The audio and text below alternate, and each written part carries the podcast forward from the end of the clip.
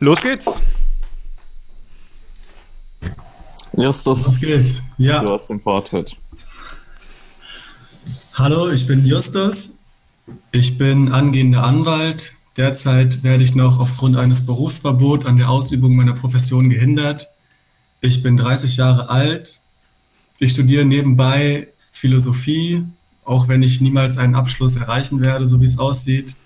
Ähm, aktiv bin ich politisch in der Association for the Design of History, einer linksakzelerationistischen Plattform.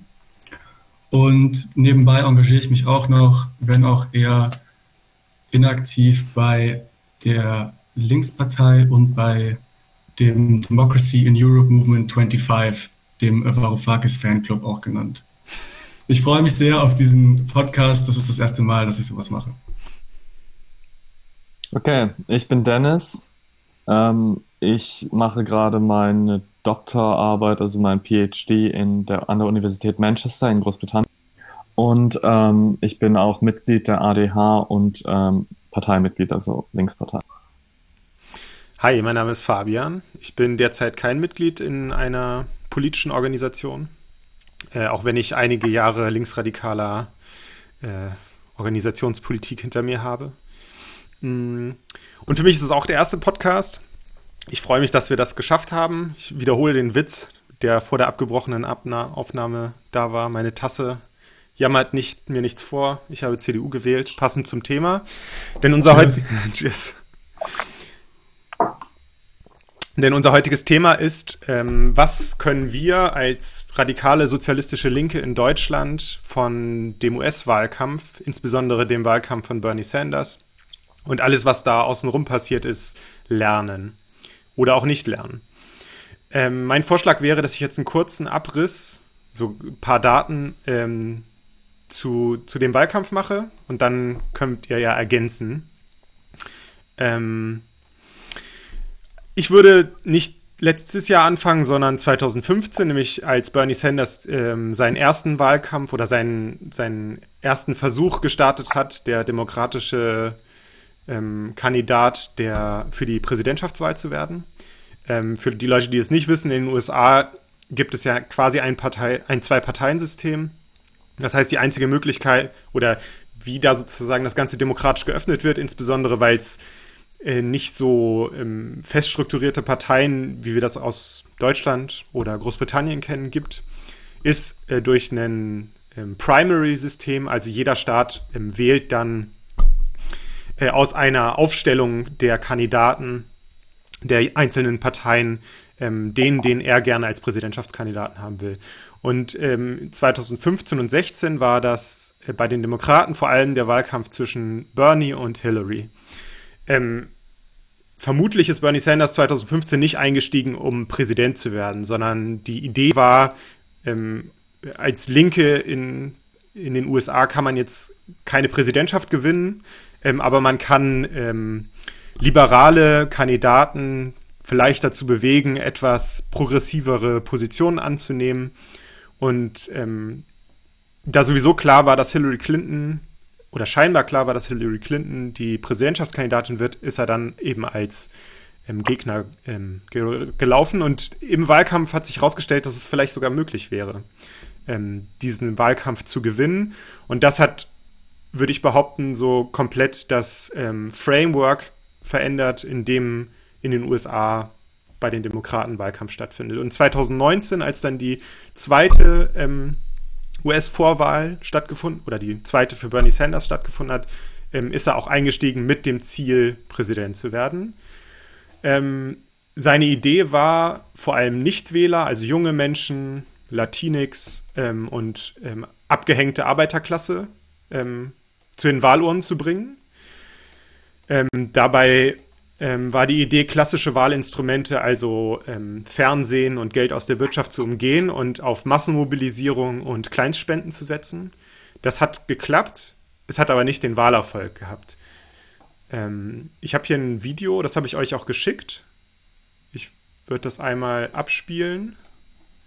Das ist so ein bisschen wie der Wahlkampf so ist. And find someone you don't know. Maybe somebody doesn't look kind of like you. Ich spiel's gerade ab. Are you willing to fight for that person as much as you're willing to fight for yourself.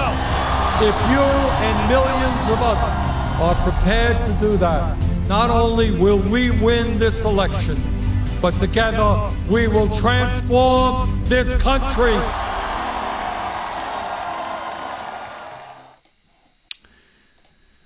Genau.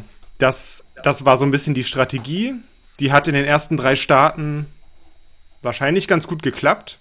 Er hat die ersten drei Staaten gewonnen, den dritten Staat sogar, also Nevada sogar ähm, sehr deutlich. Und danach sind die Medien komplett durchgedreht.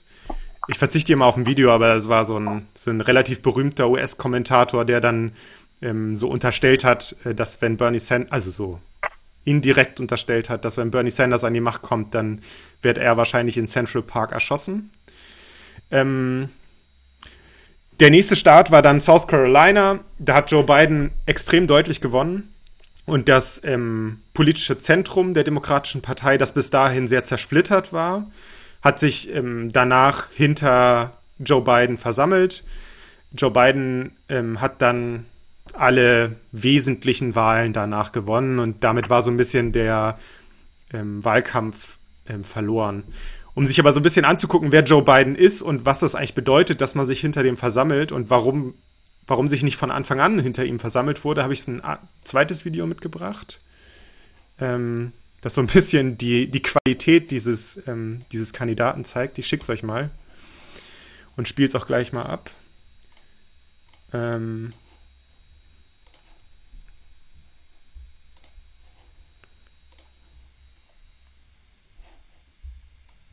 Na? And I have a simple proposition here. I'm here to ask you for your help. Where I come from, you don't get far unless you ask. My name's Joe Biden. I'm a Democratic candidate for the United States Senate. look me over. If like we see, help out. If not, vote for the other oh, Give me a look, though, okay? That's all I really got to say. Ich liebe auch das, wo er so plötzlich anfängt, so an dem Finger seiner Frau zu nuckeln und man weiß nicht wieso. Ja, es gibt eine, eine Vielzahl von von, von Videos, wie er einfach komplette Aussätze hat. Und ähm, genau, es ist einfach gut möglich, dass dieser Kandidat einfach, also sozusagen von einer menschlichen Qualität nicht mehr dazu in der Lage ist. Aber es war nun mal dann der einzige Kandidat, der ähm, Chancen hatte, Bernie Sanders zu besiegen. Und ähm, wir sind jetzt an dem Punkt, wo Bernie Sanders die Wahl ähm, aufgegeben hat und Joe Biden eben diesen Kandidaten, den wir gerade gesehen hat, unterstützt.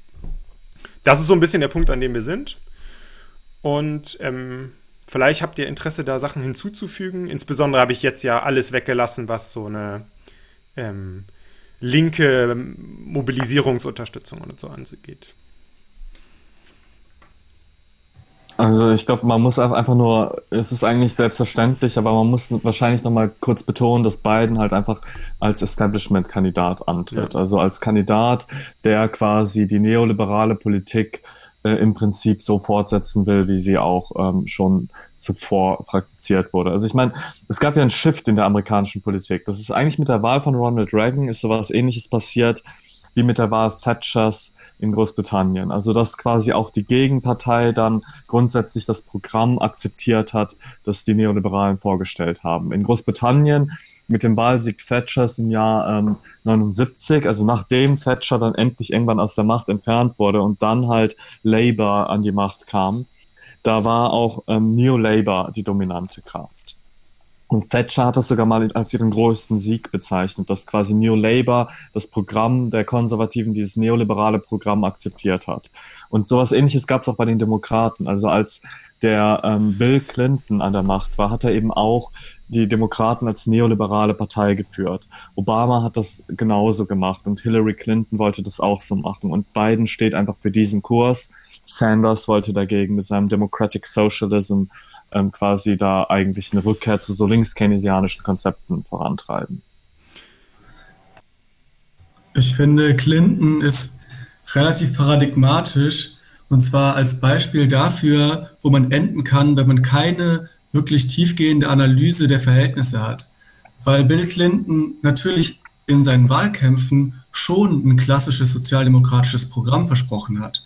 Und erst als er dann im Präsidentenamt gelandet ist, gab es dann irgendwie eine Wirtschaftskrise oder dann ist auf jeden Fall irgendwann Alan Greenspan gekommen, der damalige Chef der Fed und langjähriger Chef der Fed und äh, hat ihm dann, der natürlich neoliberal ist, der auch früher in so einem Lesekreis ähm, um äh, die Autorin von Atlas Shrugged, ähm, genau, äh, stark aktiv war, die, ähm, äh, genau, die hießen, äh, ja, äh, wie heißt die nochmal? Ähm, Ayn Rand.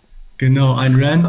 Und ähm, äh, der hat dann Bill Clinton vorgerechnet mit diesem, schau mal, das ist doch total rational, das Geld ist einfach nicht da. Und dann hat erst Bill Clinton irgendwie diesen Kurs eingeschlagen. Leute, ich weiß, äh, ich habe euch viel versprochen, aber so sind nun mal die Fakten und das ist die Realität und bla bla bla. Und das wäre ihm, glaube ich, nicht passiert, wenn er schon eine Kritik von Neoliberalismus äh, gehört hätte und verstanden hätte. Und ich glaube, äh, das ist vielleicht ein Problem, was viele sozialdemokratische Politiker haben. Die denken so, ah nee, wir machen einfach mal Realpolitik und reagieren auf die Verhältnisse und merken gar nicht, was sie dann sozusagen alles mit einkaufen, wenn sie einfach nur sachliche Politik machen. Vielleicht muss man noch mal sagen, was Bernie Sanders Programm ungefähr umfasst, ähm, um vielleicht auch ein bisschen den Kontrast aufzumachen. Also sicherlich sind viele Punkte vergleichbar mit, mit Deutschland oder mit Europa, aber viele Punkte sind es auch nicht. Also in den USA gibt es zum Beispiel keine Gesundheitsversicherung, die unabhängig vom Job funktioniert. Das führt dazu, dass viele Menschen nicht, ähm, nicht zur, äh, zum Arzt gehen können, ohne danach bankrott zu sein oder zumindest größere ähm, Eingriffe zu finanzieren. Ähm, Universitäten sind extrem teuer, sodass ähm, Absolventen danach mit hohen Schuldenbergen dastehen. Ähm, das sind vielleicht so die, ja, es gibt noch ein paar mehr Programme, aber das sind so zwei zentrale Programme, die man vielleicht aus dem deutschen Kontext nicht kennt. Also es sind eigentlich sehr sozialdemokratische ähm, Positionen oder politische Programme, die Bernie Sanders vorgeschlagen hat. Auch wenn er sich selber so ähm, demokratischer Sozialist nennt. Könnten wir vielleicht auch noch drüber reden, was ist eigentlich an diesem demokratischen Sozialismus dran? Ähm, aber das ist so zur Einordnung. Also wir haben hier einen sehr klassischen, vielleicht links-sozialdemokratischen Kandidaten.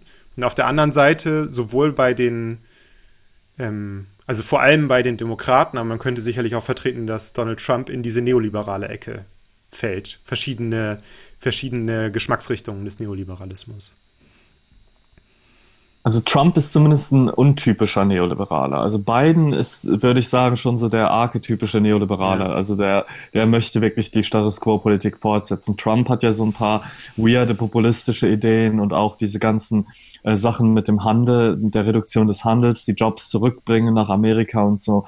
Das sind ähm, für, für archetypische Neoliberale schon irgendwie seltsame Position. Und Biden ist wirklich einfach der Establishment-Kandidat. Also das ist so, wenn ich ein Bourgeois wäre in Amerika, dann würde ich wollen, dass Biden ja. an die Macht kommt. Das ist ja, also so von Analysen, die ich dazu bisher gehört habe, also es gibt ja diese sogenannten Never Trumpers, also ähm, klassisch neoliberal konservative Republikaner, die gesagt haben, dieser Mensch ist einfach unerträglich ähm, auch weil er eine ähm, protektionistische, nationalistische Politik verfolgt, ja. die zumindest Elementen neoliberaler Agenda zuwiderläuft und die jetzt zu den Demokraten gegangen sind. So hast du eine ähm, hohe Zustimmung und natürlich eine hohe Unterstützung in sozusagen sehr klassisch weißer Mittelschicht ähm, zu, äh, zu beiden, die vorher vielleicht die Republikanische Partei gewählt haben. Also man könnte vertreten, dass es auch noch eine Verschlimmerung genau durch diese Gegensätze gab. Ja, Justus, du wolltest gerade was sagen. Also ich frage mich halt, was, was sich die Demokraten denken. Also ich glaube, die Stärke von Trump war ja, dass er, ähm, obwohl er zum Establishment gehört und selbst Milliardär ist, irgendwie dieses Anti-Establishment-Ressentiment das in der amerikanischen Bevölkerung vorherrscht, was ja an sich irgendwie schon paradox ist. Also einerseits ist man irgendwie die größte Nation aller Zeiten und das ist das perfekte Präsid äh, präsidiale System und so weiter, aber trotzdem sind die Eliten total korrupt und alle Parteien sind eigentlich für den Arsch und jemand muss mal so richtig da äh, durchspülen in Washington und so weiter. Und ähm, was Trump geschafft hat, ist sozusagen mit einem also halbwegs Establishment-Programm ähm, zumindest was irgendwie die Verringerung von Steuersätzen und so weiter angeht, trotzdem auf eine Anti-Establishment-Welle zu reiten. Und ähm, jetzt haben wir die Demokraten, die irgendwie zurück wollen, zumindest zum großen Teil zu so einem Status quo ex ante. Also als ob irgendwie Trump nie passiert wäre und verstehen halt nicht, dass Trump eigentlich sozusagen ein Symptom ist von äh, einer Desillusionierung mit dem bestehenden Parteiensystem. Und ich glaube, also in gewisser Weise ist das ja so eine, so eine so eine Wechsel von Positionen. Also sagen wir, früher hatten wir republikanische, christliche Autoritäten, die so sehr auf Sitte und Anstand äh, gehört haben und Acht gegeben haben. Und ähm, das hat Trump komplett unterwandert, ist sozusagen dieser obszöne äh, Politiker, der irgendwie gleichzeitig so, ein, so eine Herrschaftsfigur ist und dann total pervers irgendwie. Und äh, die anderen, also die Linken sind jetzt irgendwie ähm, sind jetzt irgendwie wollen zurück zu irgendwie so einer weniger obszönen Politik, wollen zurück zu so einer weniger äh, vielleicht äh, Politik, die so ein bisschen nach ähm, Reality TV aussieht.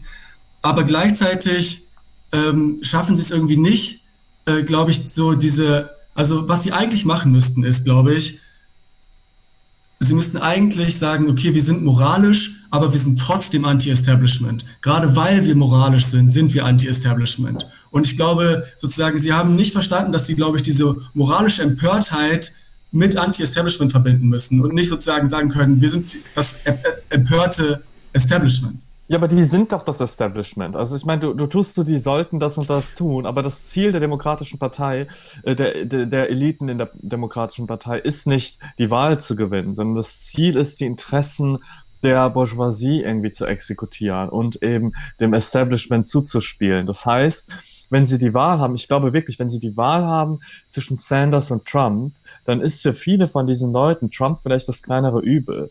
Also ich glaube, das muss man erstmal begreifen, dass hier einfach die Prioritäten sehr stark von den Interessen der Bourgeoisie bestimmt sind, von den Interessen der Wirtschaft. Das zweite ist natürlich auch, dass man dieses Eisverkäufer am Strand Modell auch berücksichtigen muss. Also diese Parteieliten haben das ja die ganze Zeit propagiert. Ich glaube, die glauben auch wirklich daran. Also die Idee ist quasi, ähm, wenn du einen Strand hast und du willst Eis verkaufen, am Anfang sind beide Eisläden ganz an den Rändern, dann hat jeder 50 Prozent des Strandes. Wenn ich aber meinen Eisladen weiter in die Mitte verschiebe, sagen wir mal, ich war vorher rechts und ich gehe weiter in die Mitte. Die Leute rechts gehen immer noch zu mir. Aber indem ich weiter zur Mitte gehe, nehme ich quasi dem linken Eisladen immer mehr Kundinnen weg, so dass der sich auch in die Mitte bewegen muss, bis diese Läden am Ende in der Mitte nebeneinander stehen. Also das heißt, die Idee ist, die denken sich einfach, na ja, die Linken wählen sowieso Demokraten. Es ist scheißegal, wie neoliberal wir sind. Solange wie Trump noch rechter ist als wir, werden alle Linken sowieso ähm, Demokraten wählen. Das heißt, wir müssen so weit es geht in die Mitte rücken, um halt dort noch irgendwelche Wählerinnen abzugreifen, die abgeschreckt wären, weil Sanders ja zu linksradikal ist. Also dieses Modell, das gerade in zwei Parteiensystemen sehr häufig ist, ich glaube, das ist auch so eine Legitimationsbasis für dieses Vorgehen, dass man sagt, wir brauchen die Wählerin der Mitte. Sanders ist nicht wählbar, weil er zu extrem ist. Wir müssen möglichst in die Mitte rücken. Und ich glaube, da ähm, kommt sozusagen, also wenn man sich anguckt, was, wie viele Menschen wählen in den USA bei einer Präsidentschaftswahl, und das ist ähm, die höchste Wahlbeteiligung, dann gibt es 40 Prozent Nichtwähler. Das ist eine gigantische Zahl. Ähm, natürlich, und genau das, also das, was du gerade gesagt hast, Dennis, das ist die Kalkulation der ähm, Parteieliten der Demokratischen Partei. Was sie nicht sehen, ist, dass man natürlich auch sich diese 40 Prozent Nichtwähler angucken kann. Und aus Sicht von, also das sind sozusagen die Independents. Es gibt, ähm, im Prinzip sind das die drei Kategorien. Republicans, Democrats und Independents. Independents werden immer so als die Leute in der Mitte gesehen, Häufig sind es aber eben, ist es so ein Anti-Establishment-Gefühl, das sich durchaus äh, für radikale linke Positionen oder radikal sozialdemokratisch von mir ist, aber welche, die das System aufmischen, interessieren und gleichzeitig durchaus für so nationalistische, rassistische Positionen offen ist, sind, wie sie Trump vertritt. Also es gibt da sozusagen eine Überschneidung, die, ich möchte jetzt dieses Hufeisen nicht bemühen, aber offensichtlich ähm, gibt es sozusagen Leute, die gerade nicht sich eindeutig einer politischen ähm, Organisation oder politischen Ideologie zu, äh, zugehörig fühlen, die sich durchaus durch, äh, auch durch ähm, linke Politik genauso wie rechte Politik angesprochen fühlen. Das finde ich interessant, das könnte man vielleicht auch nochmal mitnehmen. Gibt es sowas auch im deutschen, äh, in, im deutschen Kontext? Ja, ähm, genau, und also, ja, mach mal. Okay. Ähm, zu noch erst zu dem, was Dennis gesagt hat. Also einerseits ist es natürlich schon so, dass die einfach materielle Interessen haben und wahrscheinlich eher für einen kapitalistischen als einen sozialistischen Kandidaten stimmen würden. Also natürlich die Demokraten zumindest. Andererseits spricht ja irgendwie die Theorie, dass die sich auf die Mitte zu bewegen, um Wahlen zu gewinnen, schon dafür, dass sie in gewisser Weise keinen so fixen politischen Kompass haben, sondern in, schon gewillt sind, ähm, den anhand von Wählbarkeit oder Erfolg auszurichten. Und das ist ja vielleicht zumindest ein kleiner Widerspruch. Zumindest ist dieses Verständnis, ähm, dass man, dass man sozusagen versuchen muss, irgendwie bei so einer Normalverteilungskurve, äh, so einer gaußschen Normalverteilung die Mitte abzudecken, ja ein absolut konservatives Verständnis von Politik. Ich weiß nicht genau, wann das angefangen hat, aber ich war, also ich vermute irgendwann, das ist so, glaube ich, so ein Spruch von Adam Curtis, den er immer sagt, also früher gab es halt einfach zielgerichtete oder gestalterische Politik. Es gab einfach so Gesellschaftsentwürfe oder Zukunftsentwürfe, die hat man präsentiert und dann äh, wurde, hat man vielleicht Leute gefunden, die man davon überzeugen konnte und dann hat man das verfolgt. Und mittlerweile ist es eigentlich so, und ich glaube, das ist auch äh, in Europa so, dass man sich eigentlich schaut, okay, was ist gerade opportun? Ähm, wo, also es ist sozusagen eine reaktive Politik und keine gestalterische Politik. Und genau das Gleiche würde ich auch zum Beispiel der Linkspartei vorwerfen. Ich glaube, also alle gucken immer so, äh, was ist jetzt gerade noch vertretbar, was ist sozusagen im Overton Window, Window, was kann ich noch äh, behaupten, ohne irgendwie diffamiert zu werden und an den linken Rand gestellt zu werden. Und ich weiß nicht, ob das zielführend ist oder ob man nicht vielleicht Warte einfach, mal. ja, Okay, ich glaube, das stimmt, was du sagst, aber das stimmt eher in Bezug auf die linke Seite des Spektrums. Also ich habe letztens mit Dapprich darüber geredet und er hat mich darauf aufmerksam gemacht. Also wir Linken denken immer so, sowohl die Parlamentarischen als auch die Radikalen. Was ist gerade vermittelbar? Was ist gerade die Meinung der Bevölkerung? Können wir diese Thesen raushauen? Müssen wir die Leute nicht woanders abfangen und so weiter und so fort? Was ist irgendwie die Mehrheitsmeinung? Die Neoliberalen und auch die Rechten, die Nazis, die gehen teilweise ganz anders vor. Nehmen wir zum Beispiel diese ganze Corona-Sache gerade. Also wir haben Shutdown oder Lockdown, nee, nicht wirklich Lockdown, aber ein Shutdown und die wollen das aufheben. So, die Mehrheitsmeinung ist aber über 80 Prozent der Leute sind für die Maßnahmen und so. Jetzt denken die sich nicht, oh, die Mehrheit ist gegen uns, wir müssen uns anpassen, wir müssen opportun sein, sondern die sind wie so zugekokste Werbe, äh, Leute. Die denken so, yeah, okay, also wie machen wir den Spin hier? Jetzt machen wir einfach, wir, wir hauen das raus, wir hauen das raus, Heinsberg-Studie, Werbescheiße, alles scheißegal, wir ziehen das einfach durch und dann ähm, wird, wird quasi wirklich dran gearbeitet, die Meinung der Leute zu ändern. Und ich meine, Trump ist ja eigentlich auch ein Beispiel dafür. Das war alles undenkbar, was der da gelabert hat vorher. Also kein äh, saner Mensch hätte gesagt, man kann mit so einer Agenda durchkommen. Das war ihm einfach völlig egal. Also das heißt, ich glaube, diese Angst vor der öffentlichen Meinung, die ist leider sogar auf der progressiven und linken Seite weiter ausgeprägt als auf der rechten Seite. Da versteht man mehr, dass man solche, dass man die Mehrheitsmeinung einfach ändern kann, indem man gute PR macht, indem man einfach Dinge sagt. Diese ganze Overton-Window-Verschiebungsgeschichte, die wir auch schon bei Sarrazin irgendwie in Deutschland beobachtet haben, bei der AfD und so. Trump hat das alles meisterlich beherrscht, auch wie man die Medien ausnutzt und damit spielt, um seine Agenda zu verbreiten. Ich glaube, also ich glaube, es gibt das Phänomen, das du beschreibst, Justus, aber ich denke, das ist auf jeden Fall stärker verbreitet auf der linken Seite. Ich würde vielleicht mal versuchen weiterzugehen. Wir sind schon 24 Minuten drin. Ähm, vielleicht können wir noch mal ein bisschen über die Strategie von Bernie Sanders reden oder der Bernie Sanders-Kampagne. Ähm, in so einem politischen Umfeld zu manövrieren. Ich habe ja schon gesagt, die, ähm, also das komplette ähm, liberale Fernsehen hat sich eigentlich spätestens ab dem Zeitpunkt, wo klar war, Sanders ist eine reelle Option, gegen Sanders verbündet. Also Michael Brooks, ähm, Kommentator, den ich ganz gerne mag, meinte, eigentlich war, ähm, war das komplette kommerzielle Fernsehen in den USA ein Super PAC, ein Anti-Bernie Super PAC. Also eine, eine, politische Unterstützung gegen Bernie. Ähm, seine Strategie war, wir bringen so viele Leute auf die Straße, ähm, dass wir einfach an jede Tür klopfen können und dann können wir sozusagen um die klassische Meinungsvermittlung und Inhaltsvermittlung und politische äh, Meinungsbildung herum die Leute ansprechen. Ich würde sagen, das hat nicht funktioniert. Ähm, vielleicht, aber es hat, also auf eine gewisse Art und Weise hat es funktioniert. Immerhin hat er 30 Prozent bekommen, aber es hat am Ende nicht gereicht, um die Mehrheit der demokratischen Wählerschaft um sich zu scharren. Ähm, was fällt euch dazu ein, vielleicht auch in Bezug auf Deutschland? Was wäre so ein vergleichbarer Punkt zu so einem, zu so Fernsehmassenmedien? Ich weiß nicht, ob es das in Deutschland gibt. Also ich glaube, was man da auf jeden Fall sehen kann, ist, ähm, dass der Erfolg auf linker Seite die Einigkeit unserer Gegner stärkt. Allein, wenn man sich anguckt, wie die Leute quasi alle aus dem Rennen gedroppt sind, sobald klar war, dass Sanders wirklich die große Bedrohung ist. Alle von diesen ganzen alternativen Kandidaten sind dann ähm, ausgestiegen und haben sich für Biden ausgesprochen. Das heißt also, da hat man dann gecheckt, okay, da kommt wirklich was, was halbwegs links ist auf uns zu. Wir müssen uns jetzt verbünden und dagegen Front machen. Das heißt, es gibt quasi eine gemeinsame Front des ganzen Establishments, der Medien, ähm, privater Unternehmen und so weiter. Und wir, also das ist unser Problem. Wir, immer wenn wir erfolgreich sind, vereinen wir unsere Gegner.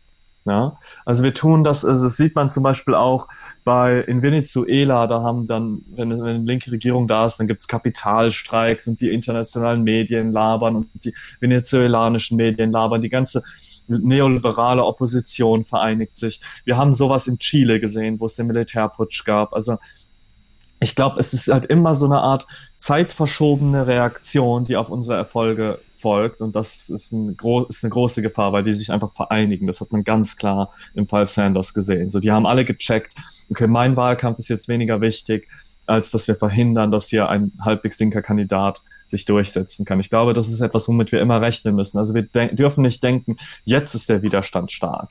Der Widerstand gegen die Linkspartei, zum Beispiel in Deutschland, der existiert eigentlich nicht mal. Wenn diese Partei irgendwann mal halbwegs erfolgreich wäre, dann würden wir sehen, was echter Widerstand bedeutet. Und Sanders hat das gesehen. Und ich meine, es ist auch krass, dass beispielsweise dann bei diesen Vergewaltigungsvorwürfen gegen Biden, es ist nichts passiert in den Medien. Die werden drauf gesprungen in jedem anderen Fall. Es ist nichts passiert. Also das hat auf jeden Fall das gegnerische Camp massiv irgendwie äh, gestärkt und die zusammengeführt und da war einfach der Wille da, wir müssen unter allen Umständen verhindern, dass Sanders überhaupt eine Chance hat. Ich glaube, also es ist wahrscheinlich erst so, dass man ignoriert wird. In dem Stadium ist die Linkspartei, sie ist einfach ungefährlich, hat keine Persönlichkeiten, hat kein wirkliches Programm und so lange ignoriert man einfach eine politische Opposition, was eigentlich am besten ist, bevor sich noch irgendjemand äh, damit beschäftigt. Und sobald man dann ein bisschen erfolgreicher wird, äh, wird man halt äh, bekämpft. Und irgendwann, wenn man gewonnen hat, dann sagen die anderen, ach, so sehe ich das eigentlich auch schon die ganze Zeit und so weiter. Und äh, ich meine, das ist natürlich irgendwie die Stärke, dass, ähm, dass Sanders eben gefährlich wurde. Was ich mich frage ist, also Trump wurde ja auch komplett geächtet von den Medien, bis auf jetzt Fox oder sowas. Aber eigentlich war ja auch wurde er überall runtergeschrieben und er hat es irgendwie geschafft, das zu seinen Gunsten äh, umzudrehen. Und ich frage mich, wie das geht. Geht das nur, indem man dann irgendwie so obszön wird und in oder geht das auch irgendwie mit so einer moralischen Empörung und schaut her, wie sind die rechtschaffende Minderheit und so weiter und alle sind gegen uns. Also kann man daraus auch irgendwie ähm, einen Vorteil machen? Und äh, was ich mich auch frage ist, gab es denn zumindest einen? Also bei Trump ist, war nicht wichtig, dass es zumindest Fox gab ehrlich gesagt. Also gab es bei Sanders zumindest einen, der ihm sozusagen die meiste Aufmerksamkeit gegeben hat und ihm den Rücken gestärkt hat und versucht hat, die ganzen Schmierenkampagnen zu widerlegen. Denn ich denke, das braucht man auf jeden Fall. Einen. Ähm, also vielleicht zu deinem letzten Punkt. Ähm, es, gab, es gibt in, also der linkeste, eigentlich der liberalste Sender in den USA ist MSNBC und die waren am aggressivsten gegen Bernie Sanders. Also ja. was Vergleichbares gab es nicht. Ähm, was ja. man aber auch sagen muss, Fox News waren die, die ähm, Trump am Anfang am härtesten angegriffen haben ähm, und erst sind erst umgeschiftet, als ihr Publikum ähm, dann daraufhin Fox News boykottiert hat. Denn was hat Trump gemacht? Trump hat gesagt, er wird unfair behandelt von Fox, also kommt er nicht mehr zu den Debatten. Die Leute wollten aber unbedingt Trump sehen. Und ich glaube, also ich vermute, also das kann richtig sein, dass man etwas Vergleichbares, was es auf der Rechten gibt mit Trump, der vielleicht auch nicht so eine Gefahr für Kapitalinteressen darstellt, ähm, dass man sowas auf der Linken nicht wiederholen kann. Aber was Trump gemacht hat, war ja nicht irgendwie nett zu spielen und eine andere Politik durchsetzen zu wollen, sondern er war ja einfach so absurd, obszön, dass man ihn nicht ignorieren konnte. Und das ist Bernie Sanders nicht. Bernie Sanders hat ähm, während des Wahlkampfes ähm, auf die Frage hin, ob Joe Biden die Wahl gewinnen kann, hat er gesagt, ja, natürlich kann Joe Biden die ba Wahl gewinnen. Oder ähm, er hat immer wieder gesagt, Joe Biden ist sein Freund. Das sind ja sozusagen, es gab keine richtigen Angriffe auf Joe Biden. Und das ist sicherlich die Persönlichkeit von Bernie Sanders, die auch dazu beiträgt, dass Leute ihn mögen. Aber es, er hat nie die Form der Angriffe gefahren, die Trump gefahren hat, wo man sagen kann, der hat jetzt sowas Absurdes oder Schreckliches gesagt, da müssen wir drüber berichten. Und über Trump wurde ja nun auch sehr viel negativ berichtet, aber dadurch war er eben in dem Bewusstsein der Menschen ich glaube, sowas hat Bernie Sanders nicht gemacht und das ähm, steht noch zur Debatte, ob das auf der Linken auch möglich wäre. Genau, ich würde auch gern kombinieren, was ihr beide gesagt habt. Also Justus, du meintest ja, der, der, klassische Weg ist, ja, am Anfang ignorieren sie einen und dann kommt erst, wenn man krass genug ist, kommt irgendwie ein Widerstand. Trump hat das alles von Anfang an disrupted, weil er so weird und irre war, dass er eben nicht ignoriert wurde, sondern er wurde, es wurde permanent Werbung für ihn gemacht in einer Phase, wo er eh erstmal noch nicht so hohe Chancen hat. Und das hat ihn überhaupt erst nach vorne gebracht. Ähm, bei Sanders war es halt auch einfach, ihn zu ignorieren. Also er wurde immer angegriffen, auch gerade in, auf ökonomische Weise. Also dass dann gesagt wurde, und ich meine, das ist ja auch was anderes. Wir, wir haben hier auch als Linke ein bisschen schwierigeres Spiel. Weil wenn die Medien sagen, unsere Ökonomie ist nicht durchsetzbar, dann haben die Leute wirklich Angst. Das ist eine gehaltvolle inhaltliche Aussage, wo die Leute denken, oh mein Gott, wenn ich Sanders wähle, dann ähm, geht es mir schlecht am Ende. Bei Trump wurde ja die ganze Zeit nur gesagt, das, was er sagt, das kann man so nicht sagen und so, das ist ja wohl unglaublich und so. Das heißt, es wurde keine reale Gefahr den Leuten in Aussicht gestellt. Sondern eigentlich konnte man sich nur cool und edgy fühlen, wenn man den unterstützt, weil ja die ganzen verhassten liberalen Medien Scheiße labern und uns irgendwie davon abhalten wollen und Trump darf das und so. Also das ist halt eher so eine Meinungsfrage, während bei der Ökonomie haben die Leute vielleicht mehr wirklich Angst, dass wenn die Medien recht haben, dass sie dann irgendwie ihren Job verlieren oder so, weil sie Bernie Sanders gewählt haben. Ich glaube, das spielt auch eine Rolle dabei. Ich würde ähm, ich vielleicht nochmal ähm, zu dem, was hat denn Bernie Sanders als Wahlkampftaktik gemacht, ähm, kommen. Und zwar ist das die äh, Massenmobilisierung oder die Organisierung, also Organizing durch Wahlkampf. Und das finde ich interessant aus einer linken Perspektive und ich glaube, ein linker Wahlkampf muss anders aussehen als einer von rechts außen. Ähm, die Idee war nie, dass es ähm, der Wahlkampf vorbei ist in dem Moment, ähm, wo die, wo, ähm, wo man entweder die Präsidentschaft gewonnen hat oder den, den, den Wahlkampf verloren hat. Äh, die Idee war immer, dass man eine Organisation schafft, die in jedem Fall Druck ausüben kann auf ähm, wer auch immer in der politischen Macht ist. Und das finde ich ähm, einen spannenden Ansatz, ähm, weil wir, also sozusagen bevor Bernie Sanders seine Präsidentschaftskampagne 2015 und 16 gestartet hat, war die US-amerikanische Linke, die ähm, Democratic Socialists of America, also sozusagen eine demokratisch-sozialistische Partei in den USA, eigentlich ähm, völlig bedeutungslos. Und nach diesem 2015, 2016 Wahlkampf, den er verloren hat, ähm, sind überall ähm, linke YouTube-Shows ähm, hochgeschossen. Ähm, der DSA, also Democratic Socialists of America, haben unglaublichen Zuwachs bekommen. Vermutlich, das, da was weiß ich jetzt nicht, ist auch sowas wie Gewerkschaftsorganizing nach oben geschnellt. Also, obwohl er verloren hat, hat er einen riesigen Organisationserfolg errungen und Noam Chomsky hat gesagt, das ist eigentlich auch der Erfolg dieses Wahlkampfes. Ähm, der, der, Wahlkampf von Bernie Sanders war erfolgreich, weil, äh, weil er eine linke Organisierung vorangetrieben hat. Und das finde ich eine interessante Perspektive auf Wahlkampf, der so ein bisschen sich löst von so einer klassischen Vorstellung, wir machen das jetzt nur, um in die Parlamente zu kommen und da Macht zu gewinnen. Ja, also die Rolle des Organizing, das hatte ja auch bei uns äh, auf der ADH-Webseite, Leon hatte dazu auch einen Artikel geschrieben. Ähm, ich finde das auf jeden Fall auch interessant. Also ich denke, das ist, muss man auch in Kontrast zur Obamas Bewegung sehen, weil Obama hatte auch eine sehr starke Basisbewegung. Aber ähm, sobald er quasi an die Macht gekommen ist, hat er die nach Hause geschickt. Und Sanders Plan war von Anfang an, die Leute nicht nach Hause zu schicken, sondern quasi die Macht der Basisorganisation, die Macht der Straße zu benutzen, um selektiv auch Wahlkampf zu machen, um im Senat und im Kongress Sachen durchzukriegen und quasi so eine Art Grundmobilisierung aufrechtzuerhalten. Also nicht die Bewegung nur als Mittel der, der, des Wahlsiegs zu verwenden, sondern die Bewegung aufrecht zu erhalten und so, dass sich oben und unten dann quasi gegenseitig unterstützen. Das ist auf jeden Fall ein interessantes Konzept, das ähm, ich auch erstmal prinzipiell befürworten würde. Die Frage ist jetzt natürlich, ähm, ob das jetzt wirklich funktioniert, gerade weil Sanders es dann das Endorsement für Biden ausgesprochen hat. Also es wäre ja die perfekte Gelegenheit gewesen, zu sagen, naja, okay, wenn es jetzt so auf dem parlamentarischen Wege nicht geklappt hat, dann kämpfen wir von unten auf anderen Wege. Aber dieses Endorsement an Biden zu geben, ist aus meiner Sicht ein Riesenfehler gewesen, was das ganze Momentum dieser Geschichte ähm, geschwächt hat. Ich sehe das auch als Fehler an, Biden zu endorsen.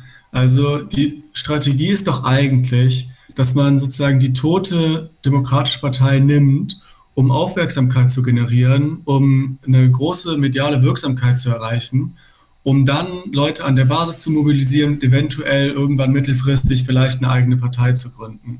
Und das, also ich frage mich immer, wem will Sanders beweisen, wie rechtschaffen und loyal er ist? Also warum sollte man überhaupt rechtschaffen und loyal gegenüber der Demokratischen Partei sein? Damit man dann irgendwann in der Demokratischen Partei sich durchsetzt und dann darauf zählen kann, dass das Establishment einen auch unterstützt. Ich glaube, das wird so oder so nicht passieren. Und deswegen würde ich, glaube ich, irgendwann frühzeitig den Bruch also herbeiführen. Ich weiß nicht, ähm, ob das dann irgendwie Ocasio-Cortez machen soll, aber ich glaube, äh, grundsätzlich irgendwie zu versuchen, äh, immer noch zu zeigen, hey, ich bin eigentlich schon auf eurer Seite.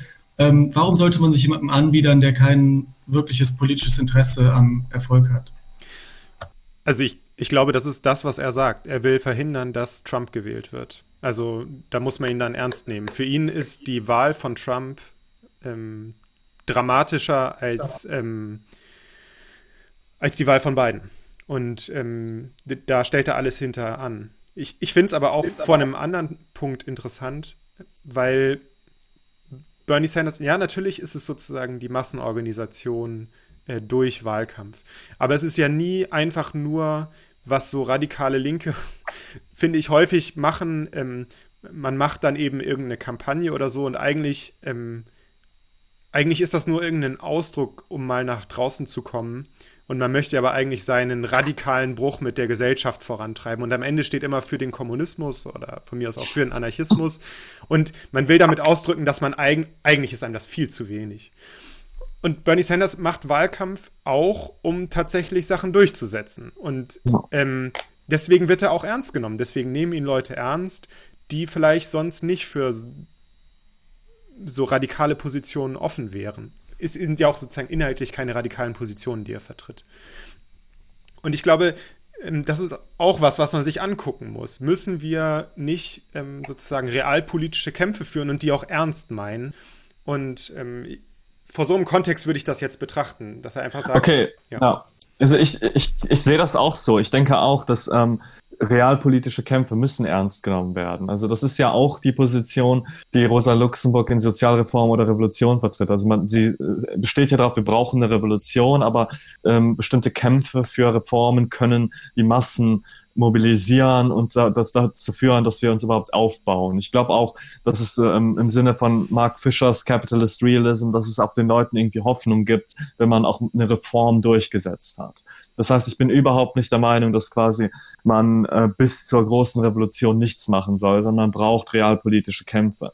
Ich glaube nur, dass das Endorsement von beiden genau dem im Weg steht weil das bestärkt das Narrativ, dass das alles von Anfang an wirklich nur so eine Establishment-Geschichte war. Also ich meine, wenn ich, wenn jetzt irgendwelche ähm, Ultralinken da sind und die wollen diese ganze Sanders-Bewegung von der Realpolitik vollständig abbringen und denen sagen so, macht jetzt nur noch irgendwie Marx-Lesekreis oder Waffen sammeln oder sowas, dann ist das das perfekte Argument.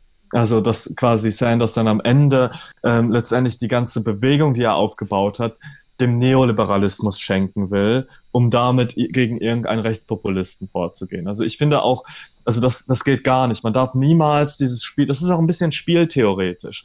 Die Neoliberalen setzen darauf, dass wir so doof sind, dass am Ende die alles verspielen können und am Ende sagen die nur sie, aber sonst kommt der böse Rechte. Und dann kommen wir angekrochen und verteidigen die. Also ich meine, wenn die gewusst hätten, dass wir das nicht tun werden, niemals, dann hätten vielleicht ein paar Leute auch anders gehandelt in dieser Situation. Also die waren sich viel zu sicher, dass die Sanders-Supporter eh noch rumkommen, wenn man Sanders abgeschossen hat. Wenn die sich wirklich alle 100% sicher gewesen wären. Die Leute werden dann Trump wählen oder gar nicht wählen.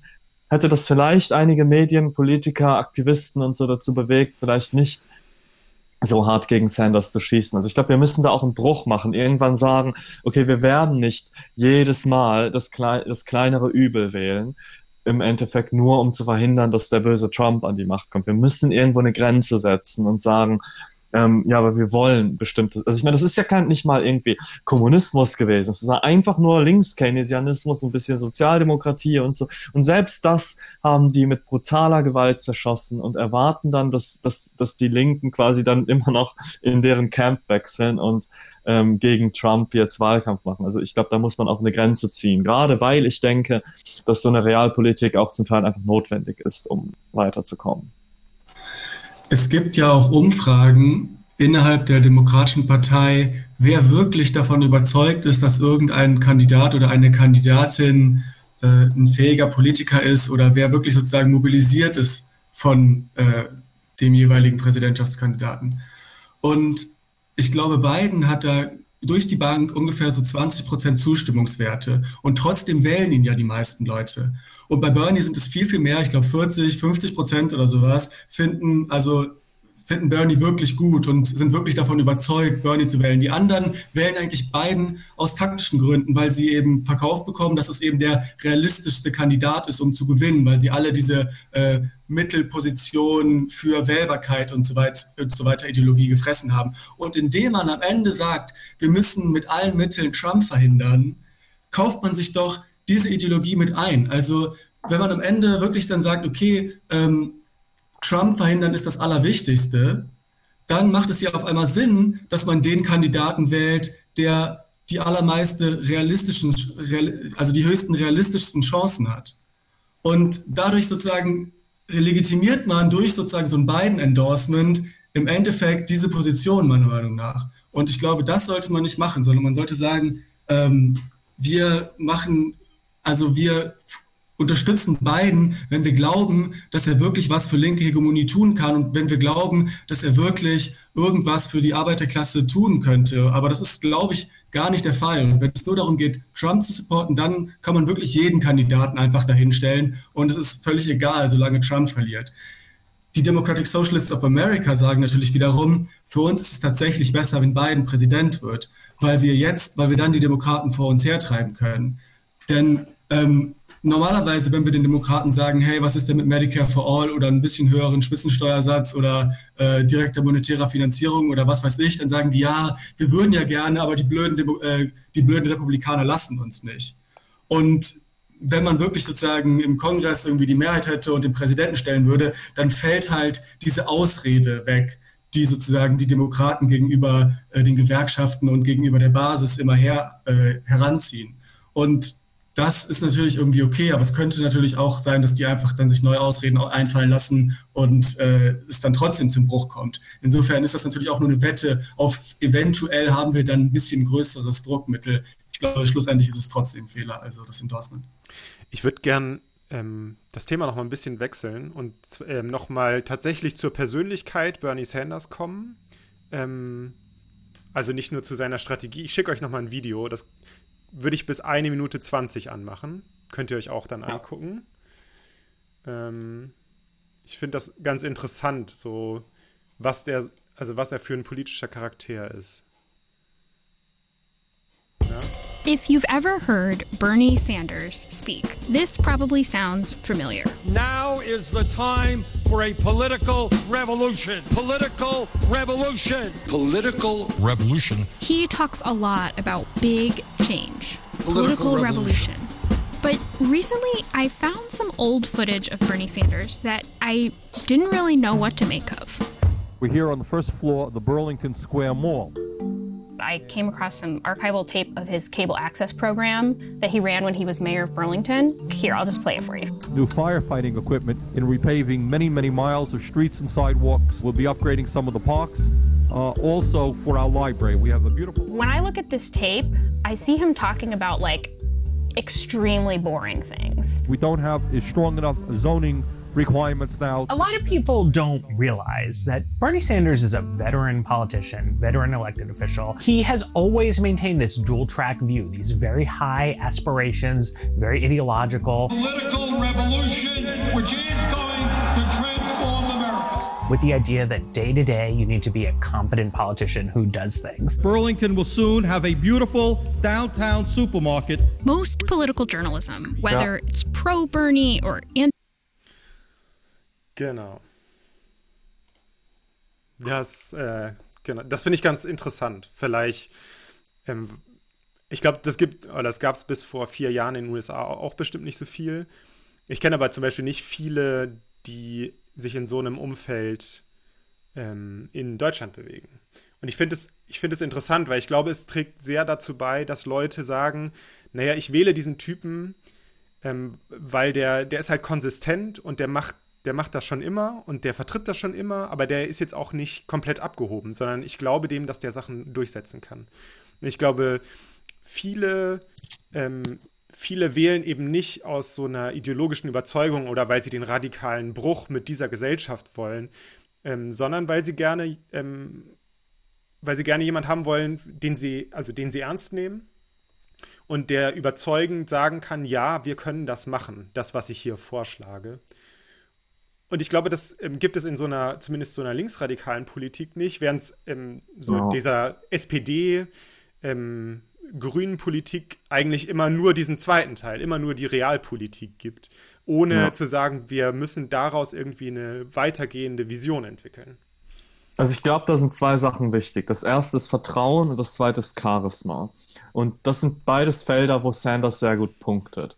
Also ich muss erst mal sagen, rein intuitiv gesehen hatte ich so das Gefühl, ob berechtigt oder nicht, ist jetzt eine andere Frage, aber dass wenn der Typ Präsident wäre, dann wäre ich sicher, dass nicht mehr so House of Cards Scheiße läuft. Mhm. Und man, ich würde mich irgendwie, safer fühlen auf dieser Erde quasi. Also ich hatte einfach nur das Gefühl, der Typ ist irgendwie verantwortungsbewusst und dem kann man wirklich vertrauen. Also der ist nicht irgendwie so, so einer, der auch zum Beispiel beim Kühnert oder so, der dann so von irgendwelchen Machtkämpfen redet, dabei so verschmitzt lacht und so, sondern man weiß einfach, dass es, der ist wirklich so, der hat das immer so gesagt, der hat sein Leben lang dafür gekämpft, als niemand zugehört hat der steht hinter der Sache, der ist ein vertrauenswürdiger Mensch, der ist irgendwie so ein gutmütiger Mensch und so weiter, aber der kann auch irgendwie gegen die Reichen hetzen. Also das heißt, man war sich irgendwie sicher, der ist von seiner Persönlichkeit her extrem qualifiziert für diesen Job. Und das, also ich meine, Linke reden immer, und das ist auch richtig, über Klasseninteressen, über systemische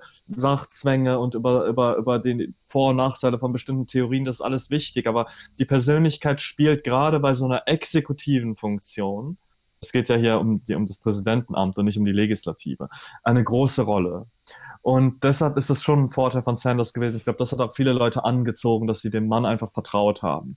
Und das Zweite ist einfach das Charisma von dem Typen. Also ich meine, zum Beispiel Corbyn, ja. Also in Manchester habe ich mit verschiedenen Professoren gesprochen, die alle irgendwie Labour-Anhänger waren. Ähm, alle ich war echt verwundert, waren auch wie ich der Meinung, dass Corbyn irgendwie antisemitische Aussagen macht, dass das auch gar nicht geht. Einer von den Profs hat deshalb sogar die Greens gewählt, die anderen haben so schweren Herzens gesagt, wir wählen doch Corbyn weil die halt ähm, hinter dieser ganzen Momentum-Sache, also dass man New Labour hinter sich lässt und diesen Shift nach links macht und so, das war halt bei den Leuten, ist, ist auf jeden Fall sehr gut angekommen bei den Profs, mit denen ich geredet habe. Aber alle haben auch gesagt, Corbyn an, als Person, jetzt auch unabhängig von seinen inhaltlichen Positionen, seinem Antisemitismus, ist einfach vollkommen uncharismatisch. Also der ist nicht jemand, wo man denkt, okay, geil irgendwie, ich höre dem gerne zu. Und äh, das trifft auch zum Beispiel auf eigentlich alle SPD-Politiker zu, außer vielleicht dem Kühnert.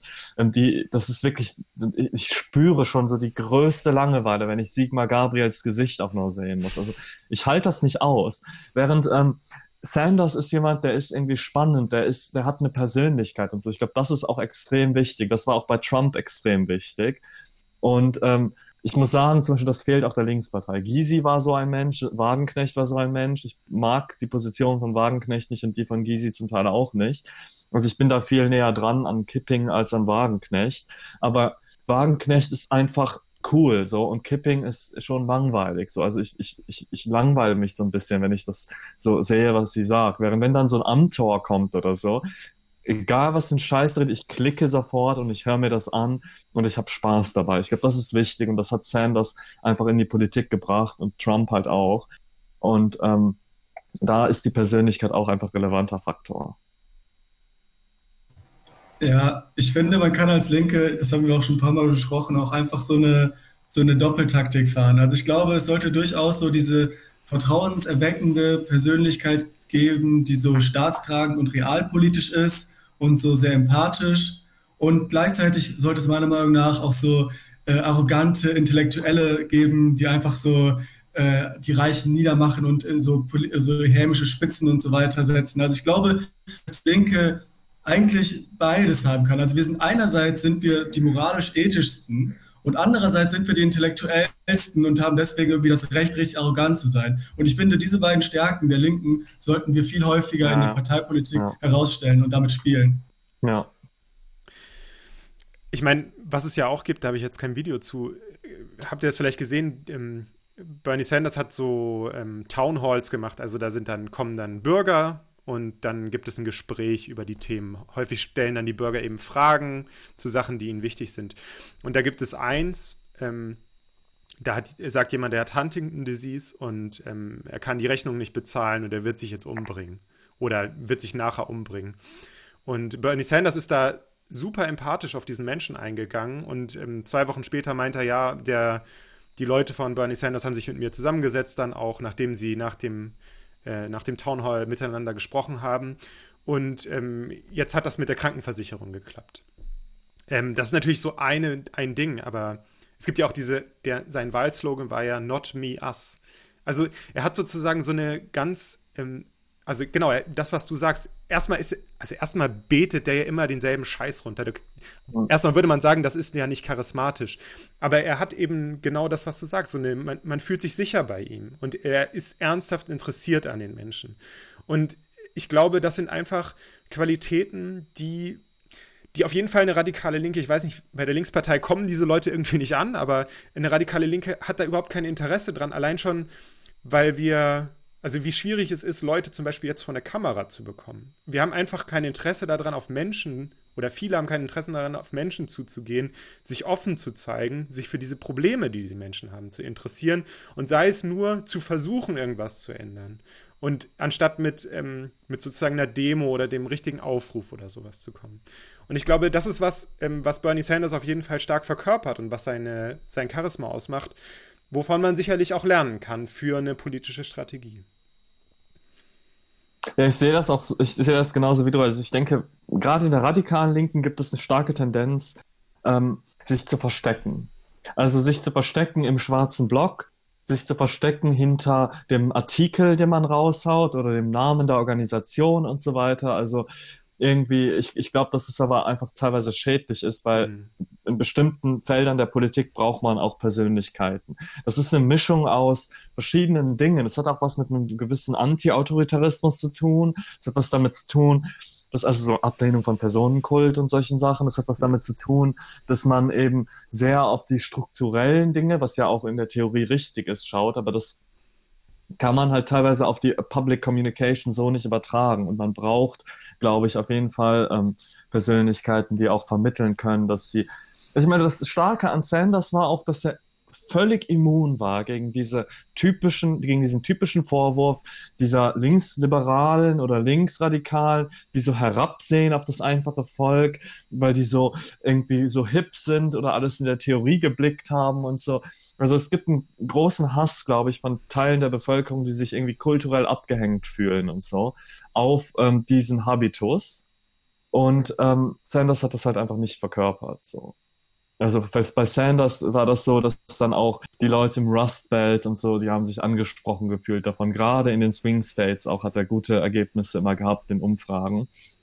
Ähm, das war auch ein Politiker, der sogar auf, auf rechter Seite quasi, wenn der irgendwo mal aufgetreten ist oder so, haben Leute oft so gesagt, ja, aber der hat ja schon einen Punkt und so. Also der konnte wirklich die Meinung von Leuten ändern und auch außerhalb von so einem typischen äh, liberal Spektrum quasi Leute irgendwie fangen, weil er so authentisch war, ja. Also ich, stimme Justus zu, wir brauchen auch so Leute, die ein bisschen irgendwie provokant sind und so. Man braucht halt auch so Leute, die diese integrative Fähigkeit haben, die Sanders zur Schau gestellt. Die Gefahr, die natürlich ein bisschen besteht, ist, dass man dann eventuell theoretische Positionen aufweicht. Ich meine, Sanders sagt die ganze Zeit, er sei Democratic Socialist und es ist ja kein sozialistisches Programm, was er vertritt.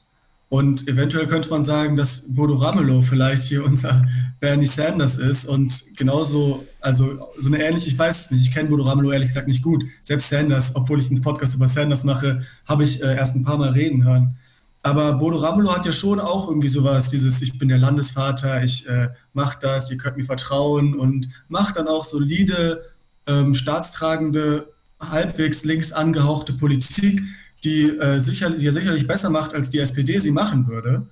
Die Frage ist nur, wohin führt das? Ist das wirklich irgendwie eine Winning Strategy auf lange, um den Sozialismus zu erreichen? Aber das ist doch was ganz anderes, nur ein Satz. Das ist was ganz anderes, ob ich in Deutschland Bodo Ramelow bin, der letztendlich wirklich einfach ein Staat, staatstragender Politiker bin. Wenn Sanders gewonnen hätte in den USA, hätte das alles verändert. Also ich meine, das hätte wirklich, es wäre kein Sozialismus gewesen, aber es hätte wirklich massive Veränderungen in der Wirtschaft und in, in der Politik überall durchgesetzt. Ramelow ist wirklich einfach Teil des Games. So, also es ist schon was anderes. Da ist nicht, da steht nicht in Aussicht, der ändert nichts und so. Das ist, deshalb glaube ich, man kann das nicht vergleichen.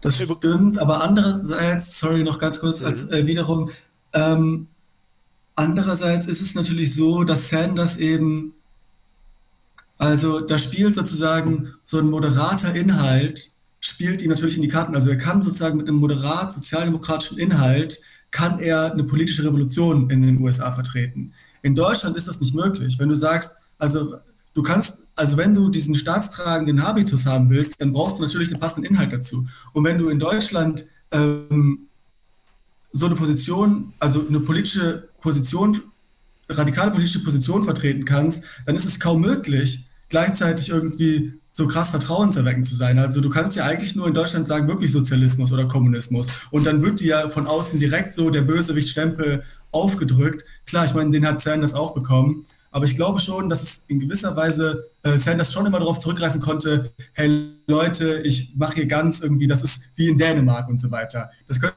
man, glaube ich, in Deutschland halt.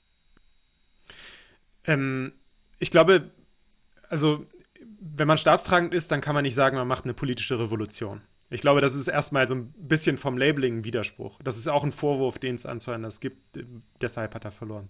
Ich glaube, der Unterschied ist weniger vielleicht, in, also sicherlich auch in Programmen zwischen Sanders und Ramelow, sondern in der Frage, wie steht er denn zu außerparlamentarischer Politik? Und ich glaube, das ist der mhm. große Unterschied zu traditioneller linker Politik. Ich glaube, man darf gar nicht zu sehr auf das Programm gucken. Selbst dieses Programm hätte er wahrscheinlich nicht durchsetzen können, weil dazu braucht er die äh, Demokraten im Senat und im Haus. Und ähm, da hätte es genug Leute gegeben, die dagegen gearbeitet hätten. Was sein Unterschied ist ja nicht, dass er mit einem Medicare for All reinkommt, sondern dass er sagt, um das umzusetzen, um politisch linke Programme umzusetzen, brauchen wir eine Massenbewegung. Und die baue ich parallel auf. Das macht Ramelow nicht. Aber ich würde schon zustimmen und sagen, man müsste, und das könnten wir vielleicht beim nächsten Mal besprechen, ähm, man müsste schon, ähm, also ich finde es bescheuert, ein bisschen von der Linkspartei, ähm, Ramelow so sozusagen so an die Seitenlinie zu verfrachten, wenn es der charismatischste Politiker ist, den sie haben und ähm, der sozusagen ein hohes, also eine hohe Form von Ansprechbarkeit hat. Man kann sagen, okay, das ist nicht, das ist nicht vielleicht die politische Strategie, die wir verfolgen, aber solche Leute braucht man, von solchen Leuten muss man lernen können. Also dieser Mensch ist einfach, also das, der löst bei mir was ähnliches aus, was du von Sanders gesagt hast. Nämlich so ein, da fühle ich mich wohl tatsächlich, wenn ich dem zuhöre. Und ich weiß, dass der nicht die progressivste Politik vertritt. Aber ich fühle mich erstmal auf eine gewisse Art und Weise bei dem sicher. Und ähm, solche Leute gibt es ganz wenig auf der linken Seite. Okay, aber ich, ich, ich habe ein anderes Gefühl und ich glaube auch, also ich kann es auch begründen. Also ich habe, ich, ich ähm, empfinde ihn als schwach, weil er sich nicht anlegt mit dem Status quo. Hm. Sanders hat ja sich wirklich mit allen angelegt. Also was er gesagt hat, ist in Amerika, es kommt ja nicht darauf an, wie wir dieses Programm objektiv bewerten, sondern in den USA ist das ein ultraradikales Programm. Er hat, wie du es gesagt hast, diese Mobilisierung von unten gestartet. Er hat wirklich gesagt, wir wollen die Billionärs in diesem Land herausfordern, wir wollen das Establishment herausfordern. Das heißt, ich habe das Gefühl, wenn so House of Cards Leute den ansprechen quasi und so sagen, ey, mach mal das, mach mal das, dass der denen sagt, so fickt euch. Und bei Ramelow hätte ich das Gefühl, mhm. naja, wenn die ganzen, weißt du, Staatsbeamten und Wirtschaftslobbyisten und so kommen und die wollen mit dem reden, dann redet er mit denen. Und dann, und dann, und dann sah, erklärt er mir später, warum das irgendwie ein Sachzwang war. Also ich glaube, bei der Linkspartei, ist, wir müssen extra mal ein Gespräch dazu machen. Ich glaube, da sind ganz viele Sachen falsch und viel ist einfach nicht radikal genug. Und gerade in Deutschland könnte man viel krassere Forderungen stellen. Viel könnten wir aber auch von Sanders lernen, dass man sich auf bestimmte Punkte konzentriert.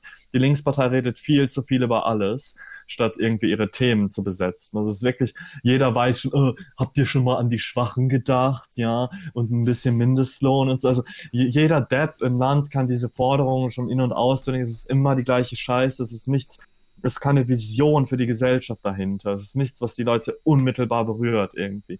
Und ähm, und da sehe ich auch Ramelow nicht als jemanden, der Lösungen bieten kann, sondern ich denke, da bräuchte man Sachen wie ähm, Forderungen wie zum Beispiel die ähm, Verstaatlichung des gesamten Wohnungsmarktes. Ja, also das sind so Sachen, die ich nennen würde, auch für Justus. Was kann man, wenn man jetzt nicht direkt sagt, wir machen kommunistische Revolution und wir, wir schaffen den Parlamentarismus ab durch die direkte Demokratie und äh, die Produktionsmittel werden alle verstaatlicht und so, dann könnte man ja zumindest sagen, okay, das gesamte Gesundheitswesen, die gesamte Transportwesen, die ähm, gesamte Energiegewinnung und ähm, die Wohnungsmärkte, das verstaatlichen wir und wir führen eine 30-Stunden-Woche ein. So, das wäre noch lange kein Sozialismus, aber das wäre quasi das Äquivalent zu Sanders Forderung im deutschen Diskursraum. Und das wäre etwas, wo die Leute dann auch wieder Schiss bekommen würden und wo man sich polarisierend positionieren könnte. Ich glaube, so etwas müsste die Linkspartei fordern. Ähm, wir haben jetzt eine Stunde. Ich würde sagen, wir kommen zum Ende. Ich fände es aber auf jeden ja. Fall interessant, genau über den Aspekt, was wäre denn eigentlich ein Äquivalent eines Sanders-Wahlkampfes in Deutschland, ähm, nochmal zu sprechen. Und vielleicht können wir nachher nochmal überlegen, ob wir das irgendwie machen. Hättet ihr noch Schlussworte? Dann wäre jetzt der Raum dafür. Ja, ich glaube, was ich gerade gesagt habe, wäre mein Schlusswort. Okay. Justus? Ja, ich glaube schon, dass wir was von Sanders lernen können, auch wenn wir das erst in der nächsten Stunde dann eruieren würden. Ich glaube, die haben sich halt Gedanken gemacht über das Verhältnis von medialer Aufmerksamkeit und Parteienarbeit und Massenmobilisierung. Und ich glaube, das fehlt der deutschen Linken irgendwie. Also Ramelow baut keine Massenbewegung auf, aber auch die radikale Linke verwehrt sich den Parteien, anstatt irgendwie einmal irgendwie da durchzudringen, Aufmerksamkeit zu, zu generieren und dann irgendwie einen Plan zu formulieren und dann von unten zu wachsen. Und ich glaube, genau dieses Verhältnis müssen wir irgendwie aufzeigen und was wir ähm, für Europa übertragen können. Mhm. Das ist doch ein gutes Schlusswort. Dann hoffen wir, sehen wir uns wieder und ähm, beenden unseren ersten gemeinsamen Podcast. Vielen Dank.